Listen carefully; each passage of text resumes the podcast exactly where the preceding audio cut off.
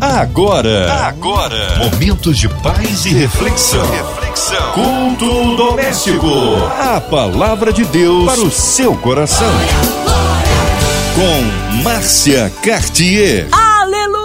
Deus é tremendo, Deus é fiel, Deus é bom em todo tempo, em todo tempo Deus é bom. Mais um culto maravilhoso, mais um mês que se inicia.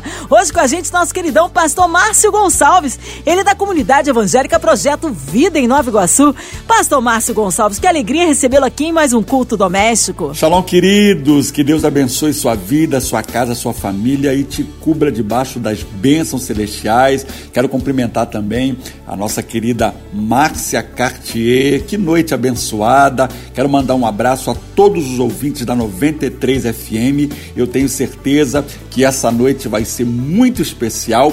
Que Deus possa te abençoar em nome de Jesus. Ah, hoje é a palavra no Novo Testamento. O texto de hoje está no Novo Testamento, é a primeira carta de Paulo aos Coríntios, no capítulo 10. Os versículos são o 12 e 13. Deixa a tua Bíblia aberta em nome de Jesus. A palavra de Deus para o seu coração. Aquele, pois, que cuida está em pé, olhe para que não caia.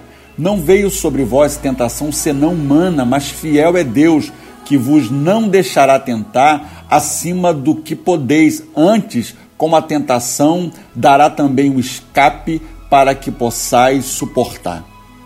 A carta de Paulo aos Coríntios, né? Paulo aqui está tratando com uma igreja que se sentia acima da média. Paulo aqui está falando para uma igreja ali que se se vangloriava da sua espiritualidade, eles se colocavam ali como os arautos dos bons costumes, né? Eles acreditavam ser ali né, uma espécie de, de exemplo, de moralidade, né? Eles tinham aquela sensação de estar agradando a Deus, é justamente isso.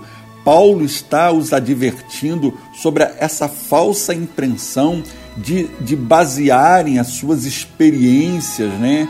Mas não adianta a experiência sem a vivência. E esse texto é muito interessante, porque ele começa falando exatamente isso. Aquele que está em pé, né, cuide. Aquele que está em pé, cuide para que não caia. E existe uma frase antiga dos nossos antepassados que diz que melhor é prevenir do que remediar. O segredo para não adoecer é a prevenção. Então a gente está vivendo num tempo, a gente está vivendo uma onda exaustiva, poderosa, né? Que tem sugado a energia física, espiritual, emocional das pessoas. Nós temos sido submetidos a tantas notícias pessimistas, rumores que vai nos oprimindo, né? Uma uma teologia deficiente quanto a tudo que está à nossa volta. As pessoas estão envelhecendo mais rápidas, as pessoas têm vivido sem alegrias. Você percebe, né, quando entra nos lugares, né, é assim aquele, aquele ambiente, aquele sentimento de luto, aonde você vê muitas pessoas que infelizmente faliram no meio dessa crise, né? Principalmente é, quando o assunto são negócios, né? empresas, a gente percebe um luto, uma desesperança contagiante na terra e muitos ambientes estão debaixo dessas atmosferas. Então, como eu posso fazer justamente para proteger as minhas emoções? Porque Paulo, quando está falando de queda, ele está tratando né, de vários níveis aqui. Claro que, então, é, a gente como pode fazer para proteger as emoções, proteger a mente, né, em lugares que você entra, e muitas das vezes ali nesses ambientes pessimistas, eu percebo um ambiente de desistência e também muita incredulidade no meio do povo, no meio da igreja. E é justamente isso que Paulo está tratando nesse ambiente religioso, né? A religiosidade ela empedra o coração, ela torna a alma impermeável e, claro, consequentemente, traz um esfriamento da fé Paulo vai tratar exatamente disso. Ele começa falando das experiências, né? Que uma experiência, ela por mais que a gente é, sinta Deus, por mais que nos aproxime de Deus, ela não é o tudo que Deus tem para a tua vida. A experiência não é o final daquilo que Deus tem, mas é o início de um relacionamento com Deus. Então, acho que o primeiro ponto que eu destacaria aqui, se você deseja permanecer de pé, você precisa avançar na tua experiência com Deus. Por exemplo, um milagre. O milagre não é suficiente para sustentar a vida cristã. O milagre, eu acredito que é aquilo que Deus usa ou aquilo que Deus vai usar para nos aproximar dele. Mas qual é o objetivo? O objetivo é conhecer a Deus. Eu destacaria esse segundo ponto. Conhecer a Deus. O profeta Oséias diz que o meu povo foi destruído porque lhe faltou conhecimento. E você sabe que a palavra ali para conhecimento é intimidade, não é conhecimento secular, é faltou intimidade, fal, faltou se achegar a mim, para me conhecer como Deus, né? E numa segunda, um segundo momento, ele vai dizer: conheçamos e prossigamos em conhecer a Deus. Então, o antídoto anti-queda é um relacionamento com Deus. E é justamente isso que Paulo vai destacar. Paulo vai falar da nação de Israel, que estava, né, uma nação privilegiada por Deus. Eu acredito que nenhum outro povo da terra desfrutou de tantos sinais, milagres, prodígios, provisão, experiências sobrenaturais aquele povo viveu a gente, quando olha ali na Bíblia, né, no livro de Êxodo, a gente vê Deus ali tratando do povo lá dentro do Egito, quando as pragas vieram sobre o Egito. Você sabia que na casa de um judeu, né, daquele povo escolhido, aquela praga não atingia e aquela última praga dos umbrais da porta, né? Ungir os umbrais da porta, era exatamente Deus ali fazendo diferença entre o povo, entre aquele que serve a Deus e aquele que não serve, como vai dizer Malaquia. Foi justamente naquela hora que o povo de Israel viu a importância de servir a Deus, a importância de estar nos propósitos de Deus. E mesmo depois de trazido do Egito, eles atravessam Mar Vermelho, né? É um milagre assim, é, é sobrenatural, né? É impossível aos olhos humanos, mas Deus mesmo assim abriu o mar vermelho. Você sabe que no deserto Deus cuidou para que não faltasse água, Deus cuidou para que, inclusive, a roupa crescia no corpo, o sapato crescia no pé. O povo tinha fome, Deus mandava maná do céu, né? Mandava comida do céu, literalmente. Só que, irmãos, tudo isso não foi suficiente para que aquele povo se convertesse de verdade a ponto, muitos é, comentaristas dizem que um milhão de homens saiu ali de, de, do Egito. Então, se a gente aí colocar mais uma esposa e mais um filho, pelo menos aí entre 2 e 3 milhões de pessoas saíram do Egito. Mas somente duas pessoas daquela geração entraram na terra prometida, que foi Josué e Caleb. É exatamente isso que a Bíblia está tratando na carta aos Coríntios, que essa experiência, ela, uma experiência, por mais que seja de milagre, ou uma experiência sobrenatural, não é o suficiente se você não dá sequência a isso, se você não viver de fato uma vida, né, uma vida cotidiana, um estilo de vida que te aproxime de Deus, porque a experiência ela precisa ser interna né? A experiência interna vale mais do que uma experiência externa. E que milagre, querido, não é a garantia de salvação, não é a garantia de uma vida com Deus, porque mesmo diante de tantos privilégios, aquele povo fracassou. Então eu penso que nós estamos vivendo numa era onde eu tenho observado o quanto as pessoas também têm andado distantes do propósito de Deus, distantes da verdade de Deus. E eu acredito que uh, uma meia-verdade ela é pior do que uma mentira, porque é, um, é, um, é uma falsidade, né? é um falso é um engano falsificado de alguém que está achando que está agradando a Deus.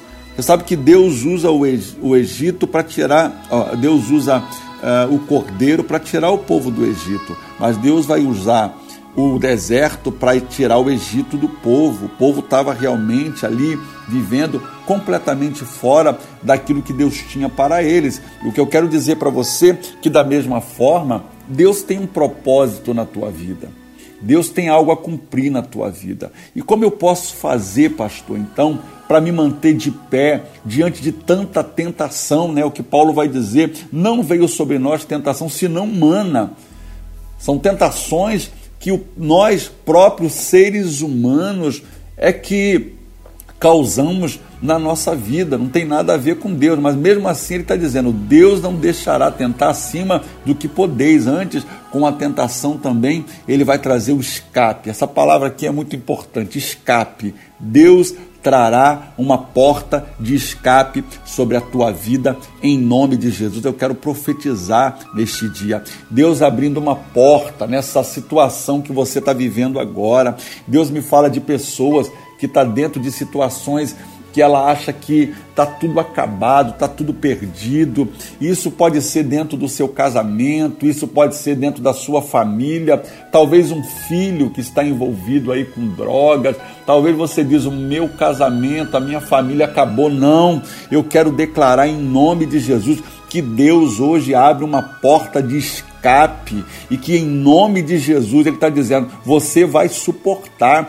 Se veio sobre você, é porque você pode suportar, irmão. E sabe por que, que eu e você podemos suportar? Porque maior é aquele que está conosco do que aquele que está no mundo, é o que diz a palavra de Deus. Então, deixa esse poder de Deus fluir na tua vida e você vai ver o quanto Deus vai te abençoar e mudar a tua história. Agora, o que leva uma pessoa à queda? Talvez eu diria aqui algumas coisas. Uma delas, essa autossuficiência, essa autoconfiança em si próprio. Quando eu falo de autoconfiança, não é aquela confiança, né, eh, no bom sentido dessa palavra, de alguém que se prepara para a vida, que se prepara para as oportunidades, mas aquela autoconfiança que a Bíblia diz, né, do braço da carne, né, é achar que você é capaz em si próprio, eu posso vencer. Inclusive esse esse sentimento, ele vem carregado de arrogância, de, vai, de vaidade.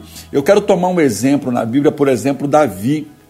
Davi é um rei poderoso, né? capacitado, um rei vitorioso em todas as suas guerras, ele era alguém famoso. Só que Davi, infelizmente, foi levado pelos seus desejos, ele foi incapaz de dominar os seus desejos e, infelizmente, ele caiu, foi derrubado. A gente sabe muito bem que até hoje a gente, quando fala de Davi, chama de Davi o homem segundo o coração de Deus. Mas quando a gente vai falar de Davi, não tem jeito, a gente lembra, porém, né? Esse porém, mas é justamente aquele momento em que Davi deu lugar à vazão à carne e por causa disso ele sofreu uma queda, uma queda né, vertiginosa, e isso trouxe grandes prejuízos para sua casa, para sua família. E até hoje a gente quando fala de Davi lembra, né, do pecado de Davi e o pecado de Betseba. Claro que Deus perdoou, não é essa a questão, mas ele poderia ter evitado. Sabe uma frase que eu uso muito aqui no meu ministério é que é melhor você ouvir a confissão da tentação do que a confissão da queda. Eu quero repetir isso para você ouvir, para você entender, né, de uma maneira bem clara. É melhor você ouvir a confissão da tentação do que a confissão da queda. Porque muitas das vezes uma situação quando chega para mim, né, dentro dos gabinetes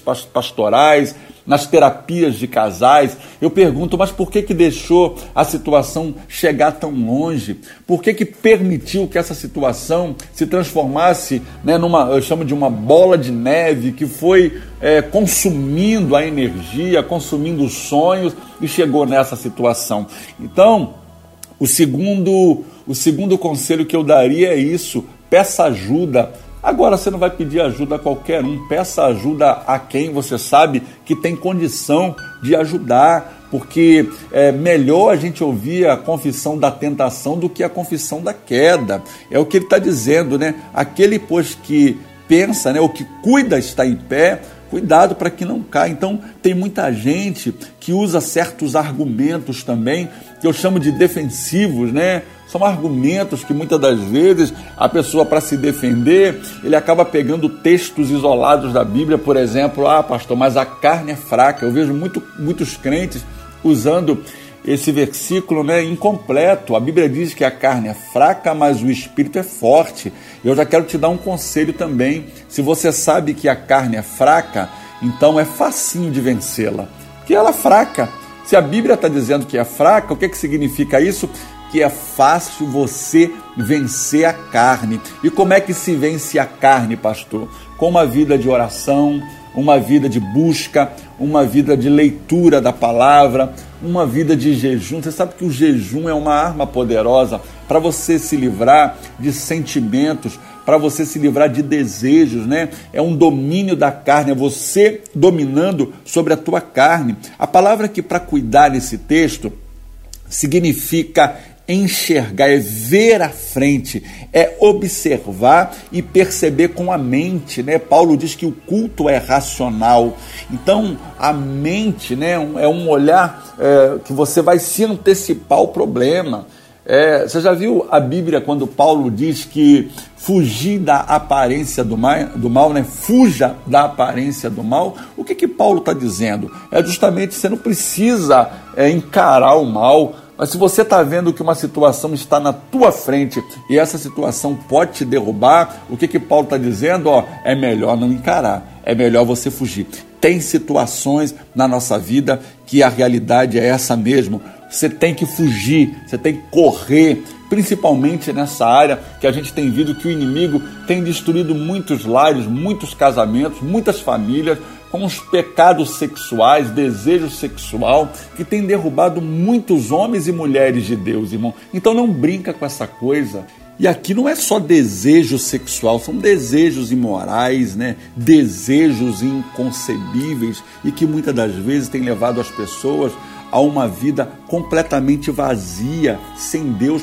Paulo diz lá em Colossenses no capítulo 3, versículo 1: Portanto, se fostes ressuscitados juntamente com Cristo, buscai as coisas lá do alto, onde Cristo vive e assentado está à direita de Deus. É o conselho é esse: é você buscar as coisas que são do alto. E que coisas são essas? É aquilo que Deus tem preparado para você é aquilo que Deus tem sonhado para você. Cuidado, porque a gente está vivendo um dilema. A nossa geração vive um dilema nesses dias, né? A gente tem vivido uma época de tanto consumismo, as pessoas estão mais preocupadas em ter e o segredo para uma vida feliz, o segredo para se manter de pé, meu querido, é você estar bem espiritualmente, porque as coisas espirituais é que governam as coisas materiais e não o contrário. E a gente tem visto pessoas vazias, pessoas que completam, né, elas tentam preencher a sua alma com coisas, só que isso é momentâneo. Eu chamo de uma alegria momentânea, uma felicidade momentânea. O que eu quero dizer é que Deus tem muito mais para a tua vida. E Ele está dizendo aqui, olha, eu, eh, Ele também dará uma porta de escapes para, para que possais suportar. Eu não sei qual é o momento que você está vivendo agora, eu não sei qual é a condição que você foi colocado, mas eu creio que o meu Deus, ele é poderoso para fazer infinitamente mais do que tudo aquilo que pedimos ou pensamos, segundo o poder que opera em vós, que opera em nós.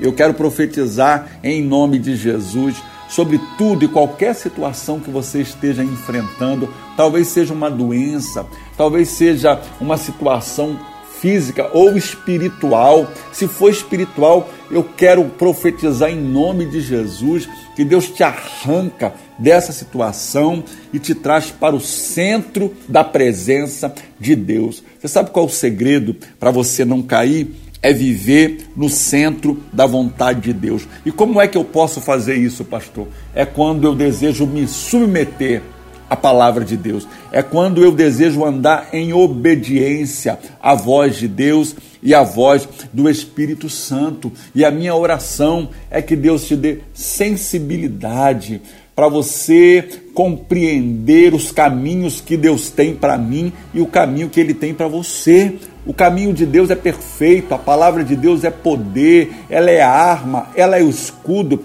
para todo aquele que nele confia. Coloca em prática. É isso mesmo. Pegue a palavra de Deus, meu irmão, e coloque sobre essa situação. Assim diz o Senhor. Tem horas que você precisa ser um profeta, igual o profeta Ezequiel naquele vale de ossos secos. Em nome de Jesus, assim diz o Senhor. Nada é maior do que a palavra que sai da boca de Deus. Nada pode contra aquilo que Deus falou ao meu e ao teu respeito. E nada, meu irmão, e ninguém nessa terra vai nos tirar do foco e do propósito de Deus. Que Deus abençoe tua vida nessa noite, que Deus te cubra debaixo das bênçãos celestiais e que Deus guarde a tua vida debaixo do sangue do Cordeiro. Nós permanecemos de pé e em nome de Jesus como diz a epístola de João no capítulo 4, versículo 4, filhinhos, sois de Deus e já tendes vencido, porque maior é aquele que está em vós do que aquele que está no mundo. Você pode repetir comigo essa palavra: maior é aquele que está comigo do que aquele que está no mundo. Eu não podia deixar de lembrar do Salmo 125: os que confiam no Senhor serão como um monte de Sião, que não se abalam, mas permanece para sempre. Em nome de Jesus, nada vai abalar a tua fé. Permaneça firme nos propósitos de Deus, porque aquele que vencer, a Bíblia diz, meu irmão, que há tantas promessas para aquele que vencer. Olha o que, a Bíblia diz em Apocalipse. Apocalipse, no capítulo 3, versículo 5, diz: O que vencer será vestido de vestes brancas e de maneira nenhuma arriscarei o seu nome no livro da vida, e confessarei o seu nome diante do meu Pai e diante dos seus anjos. Quem tem ouvido, ouça o que o Espírito diz às igrejas. Em nome de Jesus, nós estamos debaixo das promessas de Deus e eu creio, nada vai abalar a nossa fé. Siga em frente, confia no Senhor. Eu te abençoo nessa noite, em nome de Jesus. Aleluia! Ah, que palavra edificante! Fomos abençoados, mas nesta hora queremos unir a nossa fé à sua. Ouvinte amado de perto de longe, você que está no Rio de Janeiro, você que está no interior do estado, em, pelo Brasil, ou quem sabe em outro continente, aonde quer que a 93 FM esteja chegando, que abençoe a sua vida colocando aí as suas necessidades diante do altar de Deus, nossas famílias, nossas crianças, nossos vovôs, você no hospital encarcerado, você passando aí por, por uma diversidade, você que está enlutado, pela cidade do Rio de Janeiro, pelo nosso Brasil, pelas autoridades governamentais, pela equipe da 93 FM, nossa querida irmã Evelise de Oliveira, Marina de Oliveira, Andréa e família, Cristina Xisto e família, nosso irmão Fabiano Sonoplasta e família, também colocando nosso querido pastor Márcio Gonçalves, sua vida, família e ministério aí no altar de Deus. Vamos orar? Nós cremos um Deus de poder. Pastor Márcio Gonçalves, oremos. Deus, em nome de Jesus, nesse momento eu quero me juntar a tantas pessoas que está agora ligados no culto doméstico, aqueles que mandaram uma mensagem para a rádio, aqueles também que não mandaram uma mensagem, mas que nesse momento de oração estão com o seu coração contritos e quebrantados, aguardando, esperando uma resposta que venha do Senhor. Eu oro por aqueles que nesse momento, Pai, têm enfrentado essa pandemia, os médicos, aqueles que estão na linha de frente, os enfermeiros, hospitais, que o Senhor dê sabedoria, discernimento, aqueles que estão nos leitos de UTI, aqueles que estão entubados, esperando o milagre. Eu creio, porque o Senhor é Deus de milagres, o Senhor é Deus de portas abertas. O Senhor disse que abriria uma porta de escape. Eu quero orar nesse momento por aqueles que estão enfrentando crise no casamento, crise familiar, que o Senhor tenha misericórdia, Pai. Oramos também pela Rádio 93, pela nossa irmã Marina de Oliveira, a irmã Invelise de Oliveira, todos os funcionários da rádio, a querida Márcia Cartier, Andréa Maia. Nós oramos, ó Pai, por essa rádio que tem abençoado tantas famílias em tantos lugares dessa terra. Colocamos também nas tuas mãos a vida do nosso presidente da República. Pedimos o Senhor sobre os ministros, que o Senhor venha guardar, Pai, essa nação, que se cumpra a tua palavra nesses dias que diz: abençoarei aqueles que te abençoarem. O Senhor disse: Feliz é a nação cujo Deus é o Senhor. Nós oramos também nesse momento pela paz de Jerusalém, que haja paz entre os seus muros, que haja paz entre as nações da terra, que possamos, Pai, esperar e viver dias de bênção, dias de paz, prosperidade e que essa pandemia, meu Pai, seja dissipada do céu da nossa nação e cada país, ó Pai. Que venham dias de bênção, dia de paz e que em nome de Jesus, ó Pai, o Senhor está no controle de tudo, nós declaramos e cremos em nome de Jesus. Amém, aleluia, Deus é tremendo. Fomos ricamente abençoados, edificados em Cristo Jesus. Pastor Márcio Gonçalves, é sempre uma alegria recebê-lo aqui em mais um culto doméstico. O povo quer saber horários de culto, contatos, mídias sociais, considerações finais aí, todos da comunidade evangélica Projeto Vida em Nova Iguaçu. Glória a Deus, querida Márcia Cartier. Quero agradecer mais uma vez o convite de poder estar aqui no culto doméstico. É uma honra sempre. Eu quero também mandar um abraço ali para todas as nossas ovelhas ali do Projeto Vida em Nova Iguaçu, nossos discípulos que estão ligadinhos agora na rádio. Quero mandar um abraço especial para minha esposa, a pastora Vanilda, os meus filhos, né, meu neto Zaio, minha nora. Quero também fazer um convite muito especial para você.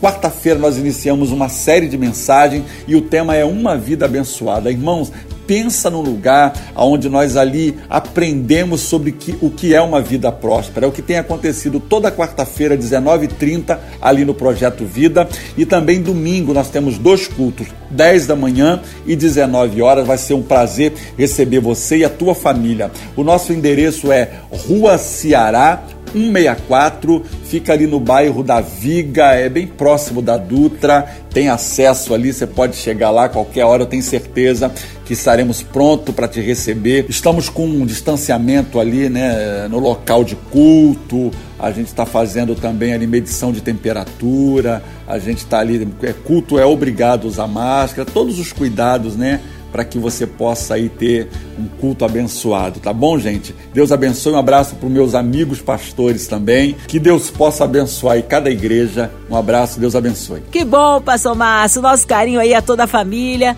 Seja breve seu retorno. E você, ouvinte amado, continue por aqui. Tem mais palavra de vida para o seu coração. De segunda a sexta, aqui na Som 93, você ouve o Culto Doméstico. E também podcast nas plataformas digitais.